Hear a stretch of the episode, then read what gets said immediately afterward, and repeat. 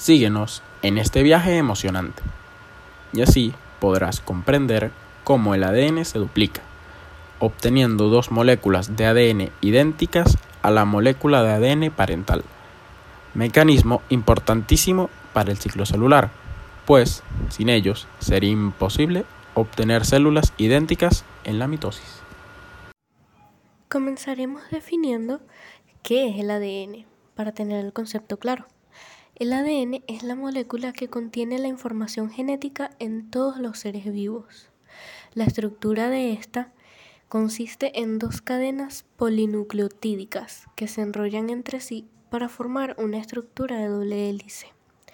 Esta estructura que es descrita por Watson y Crick en 1953. Ambas cadenas son antiparalelas, es decir, están orientadas en forma contraria. Además de que cada cadena tiene una parte central formada por azúcares, es decir, desoxirribosa y grupos fosfato. Cada azúcar está unido a una base nitrogenada, adenina, citosina, guanina y timina. Las dos cadenas se mantienen unidas por enlaces de hidrógeno entre las bases, la adenina con la timina y la citosina con la guanina. La secuencia de estas bases a lo largo de la cadena es lo que como tal codifica las instrucciones para formar las proteínas y moléculas de ARN. Pero ahora, ¿cuál es el objetivo de todo esto? ¿Para qué sirve? Bueno, el objetivo de la duplicación es el de conservar la información genética, proceso en el cual una molécula de ADN de doble hélice da lugar a otras dos moléculas de ADN con la misma secuencia de bases. Métodos de realización y aplicación. La duplicación del ADN ocurre en el núcleo y se caracteriza por ser semiconservativa, en donde cada cadena de molécula de ADN parental sirve de molde para la síntesis de una nueva cadena, produciéndose dos nuevas moléculas de ADN. Cada molécula nueva posee una cadena vieja y una nueva. Bidireccional. A partir del origen de replicación, la síntesis de las nuevas cadenas se realiza en sentidos opuestos. En el punto de origen de la replicación se separan las cadenas originando una burbuja de replicación. Las cadenas se van separando y se forma en cada cadena que va creciendo. En sentidos opuestos, una horquilla de replicación. Dirección 5' a 3'. La dirección en que actúan las enzimas ADN polimerasas es fija y única, de 5' a 3'. Esto determina que la cadena molde ha de tener la dirección 3' a 5'. Ser semidiscontinuo. Reiji Okazaki encontró que el procedimiento de copia de las dos cadenas del ADN parental debido al antiparalelismo de las dos cadenas del ADN y a que las ADN polimerasas solamente saben sintetizar ADN en la dirección 5'3', se formaba una cadena nueva continua, denominada conductora o líder.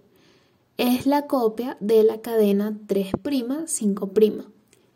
Comienza a partir de un pequeño cebador de ácido ribonucleico, al que se le añaden nucleótidos en dirección 5', 3' mientras que la otra cadena nueva es discontinua, denominada cadena retardada.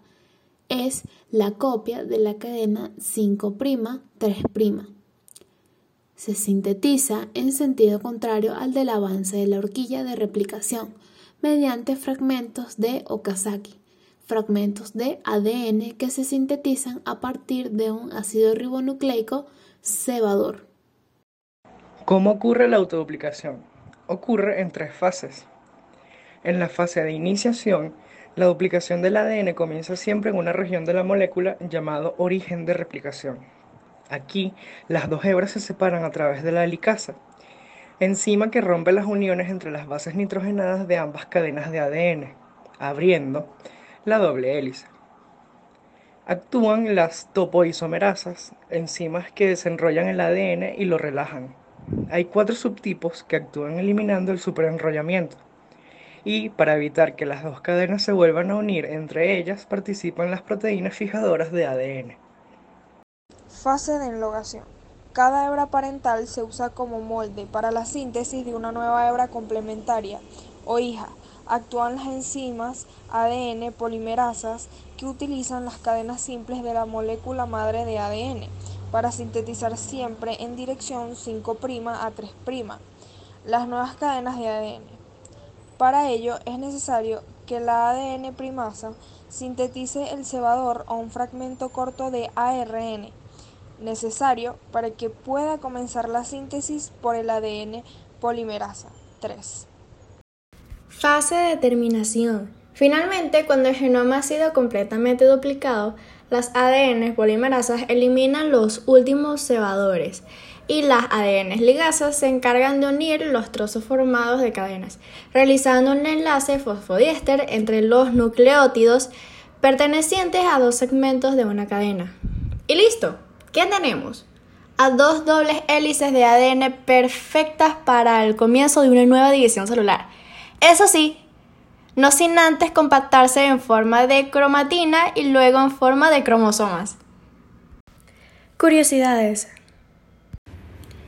Tanto los organismos procariotas como eucariotas tienen similar forma de autoduplicar el ADN.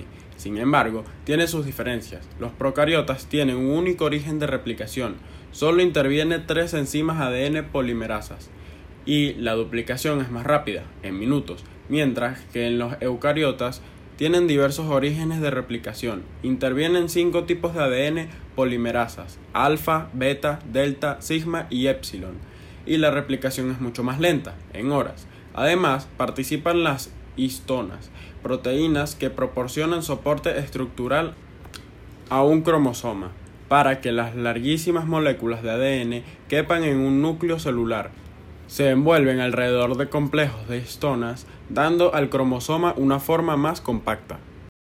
Aquí traigo una curiosidad. ¿Sabías que si colocamos en fila todas las cadenas de ADN de las células que componen nuestro organismo, la longitud sería tal que podría conectar la Tierra con la Luna, nada más y nada menos que 6.000 veces. Imagínense. El genoma es como se conoce a la secuencia completa del ADN. Contiene tanta información que de almacenarlo completo ocuparía 3 GB. Aspectos bióticos. Los avances de la tecnología y la biología molecular han sido tan rápidos que el proyecto Genoma es un hecho.